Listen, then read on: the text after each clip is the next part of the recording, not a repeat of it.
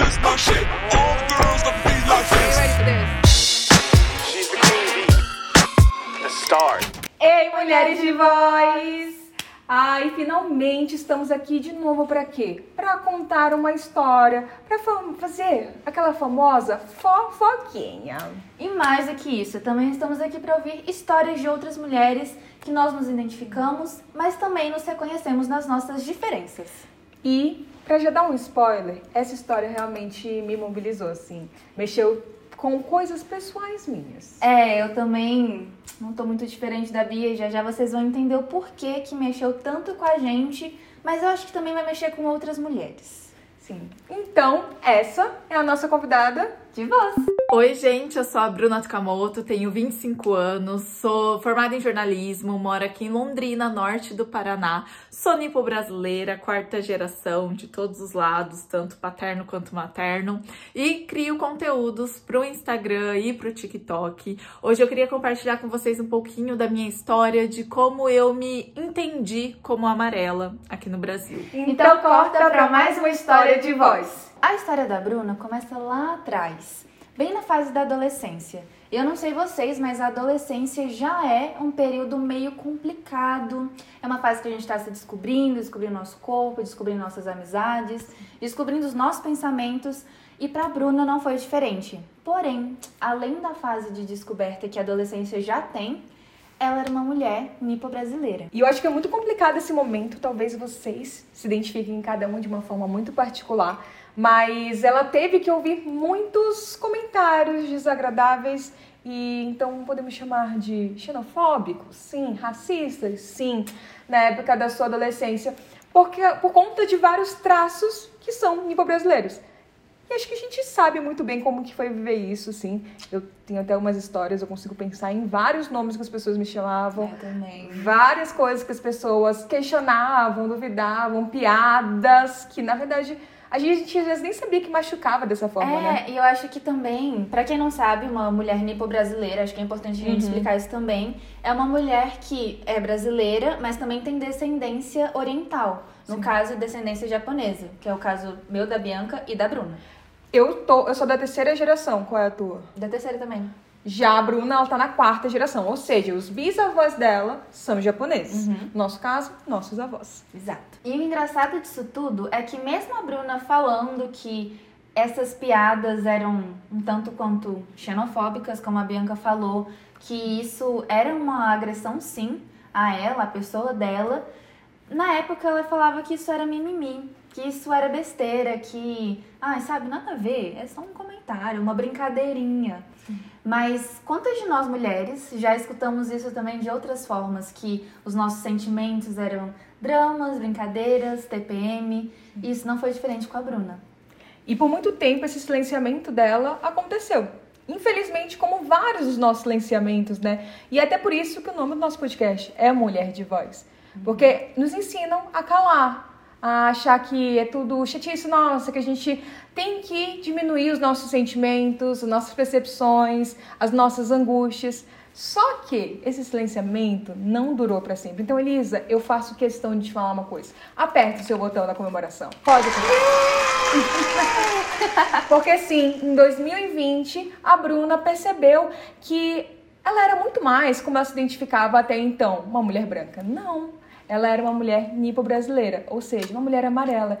E quando ela se apropriou da sua identidade, ela foi descobrindo muito sobre si, sobre toda a sua história e de tudo que ela já viveu e a sua família também. As mulheres que já passaram pela vida dela também. E uma coisa interessante de falar também da história da Bruna é que ela teve esse insight durante uma escuta de podcast, de um podcast X que ela estava ouvindo, que uma maquiadora, não- também nipo-brasileira, estava contando uma história. Ouvir aquele podcast me trouxe muito acolhimento e eu fico arrepiada de lembrar, porque parece que a partir daquele momento eu me permiti legitimar as minhas dores e todos os meus desconfortos. E assim, Bia, eu não sei você, mas tomara que, assim como esse podcast ajudou a Bruna, o nosso também possa ajudar outras mulheres. Sim, e ela faz um trabalho muito legal nas redes sociais, né? A Bruna ela tem vários vídeos educativos. A gente espera que aqui a gente também consiga falando sobre isso, vocês pensem, Não, eu já também senti isso.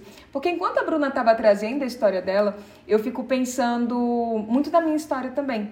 Por muito tempo, eu, eu me entendia como descendente oriental. Eu sempre falei que eu era amarela, porque dos meus quatro avós, três são japoneses. Então, assim, não tinha muito pra onde fugir, né? E todo o meu nome é japonês, menos Bianca. Então, já imagina as piadas, né? Então, por exemplo, meu último nome é Yoshioka. Aí o pessoal só ficava assim, ah, lá vem a Bianca Yoshioka, tapioca. Eu ficava, nossa, o- muito engraçado. O, o meu nome em japonês é Elisa Sayuri, que é o nome composto. Só que, gente, é uma piada meio pesada. Então, assim, meu nome é Elisa Sayuri, quando teve aquele acontecimento lá, que teve Elisa Samúdio, ficava me chamando assim. Mentira. Aham. Pesado, né? Muito. É E, e, e, e eu fico pensando assim, em várias coisas. É, eu tô agora, a gente tá, a gente tá pesquisando bastante sobre Sim, isso, né? a gente tá lendo bastante sobre faz- isso. Fazendo bastante pesquisa. E, e tá sendo muito interessante porque não tem muitos estudos sobre isso. Não tem muito. As pessoas estão começando a se movimentar agora. Tô vendo, principalmente é porque assim, a gente mora em Brasília, né? Eu, eu sou de Belém, então teve até um movimento de migração muito forte para Belém. Mas grande parte da migração é lá, lá em São Paulo. Eu tô vendo já um grupo de mulheres feministas com descendência oriental se reunindo, tá sendo bem legal isso. Mas a gente vê poucas pesquisas, poucas pessoas debatendo sobre o assunto. Tem uma atriz, eu esqueci agora o nome dela, mas vou colocar aqui o arroba Coloca o dela. arroba dela aqui. Dela aqui, quem estiver só escutando, vai no YouTube. Vai no Olha YouTube. só. Vai no YouTube ver qual é agora arroba. estamos no YouTube. Mas ela tava falando o quanto que tá sendo. Foi difícil pra ela, porque ela não era vista como uma atriz. Ela não era vista como mulher. Ela era vista como japonesa. Então ela só é aceita em papéis que ela que tem um papel de japonesa. Então é muito muito violento tudo isso. E eu lembro que quando eu era adolescente e criança, minha família queria que eu aprendesse japonês. Porque a minha bisavó, com quem eu cresci junto, eu cre- eu cresci com a minha avó e com a minha bisavó. Minha bisavó, com o tempo, por conta da idade e tudo mais, é, ela foi esquecendo as palavras em português, ela só sabia falar japonês. E minha família me, me incentivava a aprender japonês. E só hoje, na vida adulta, eu fui entender o porquê eu não queria aprender japonês. Porque eu lembro que quando eu era criança, todo mundo fala assim, ah, fala uma palavra em japonês. Tipo assim, como se eu Sim, fosse um nossa. Google tradutor. É, fala uma palavra Como em é que é japonês. isso em japonês? Meu amor, eu sei tanto quanto você. E aí eu vi que era uma, uma coisa tipo de, não sei, ah, não é meu. Era muito, era muito interessante isso, assim. E hoje eu percebo, poxa, por que não? Né? Sim. Bom, mas voltando na história da Bruna. Depois de um tempo que ela começou a consumir mais influenciadores que falam sobre a temática de amarelitude, que falam sobre essa parte oriental, também começou a ler mais sobre isso, a pesquisar, ela meio que se tocou assim, gente, eu acho que eu não sou branca. Eu acho que. E pode parecer muito óbvio, tipo, Pra quem olha e fala, é óbvio que você não é branca, você tem traços orientais.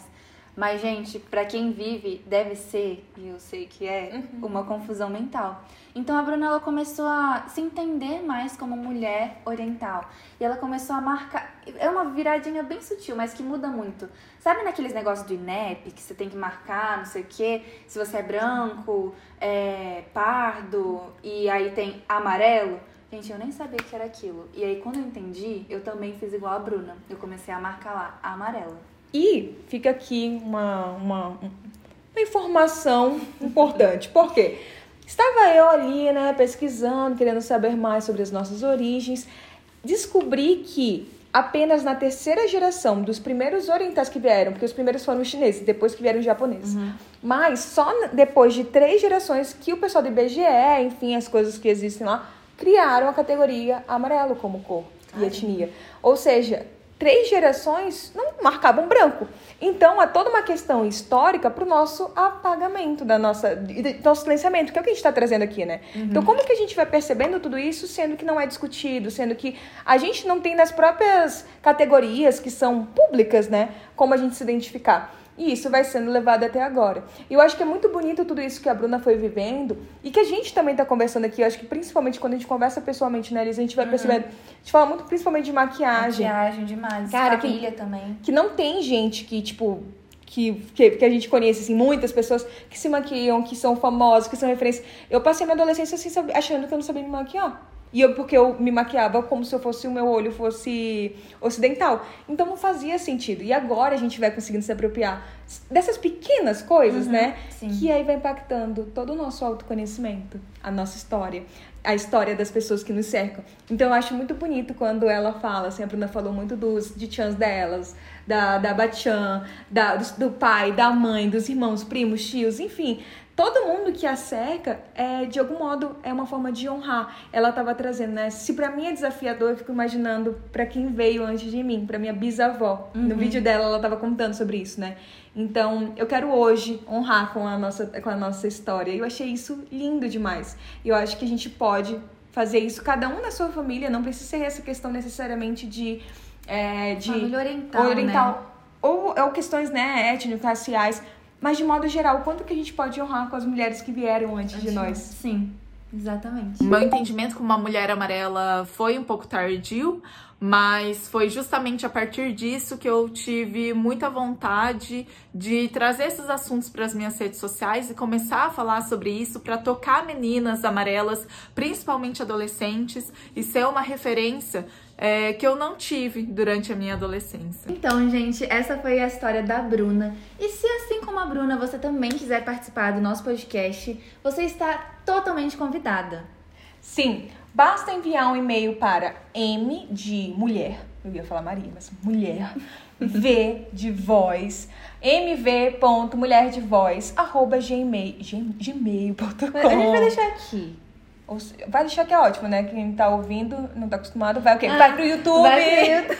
a gente não vai cansar de falar isso porque é um lugar novo pra gente, né? Então, e até porque a gente tá, tá incrível esse cenário. Gente, vamos por dizer. favor, olha isso. Vai dizer, vai dizer, tá chique, o negócio tá chique. E a gente tá com uns looks maras também, bem garotas. Então, quem não for pelo podcast, vai pelos looks, tá? Vai pra ver aqui, ó, nossa, a gente tá falando sobre a nossa descendência, dá uma olhada. Na nossa olhada. cara. É verdade, né? cara. Vai que a pessoa nunca viu a gente. É verdade. Só Gente, conhece somos orientais. É porque, no caso, é isso, né? A gente ouve muito podcast. A gente tem muita gente que a gente não conhecia. alguns. Gente, tem gente Você que- lembra da Mabê? Não, a Mabê, eu não sabia quem, a- quem ela era. Ai, eu amei que, que eu gravei a primeira vez com a Mabê lá em São Paulo pro, pro podcast com a Dora Figueiredo. E eu falei assim, cara, eu... Ah, porque ela se apresentou e tudo mais. Ah, prazer. E ela Nossa, falando... minha- E ela... Aí depois eu... "Ah, Eu estava ouvindo o seu podcast durante o voo pra cá. Meu Deus, eu estou nervosa. Eu estou nervosa. tá, mas volta. Então, assim, caso você esteja aí ouvindo o podcast na parte dos streams, vem pra cá também, pro YouTube. Segue a gente nas redes sociais. A gente tá tanto no Instagram como também No TikTok. arroba pod.mulher de voz.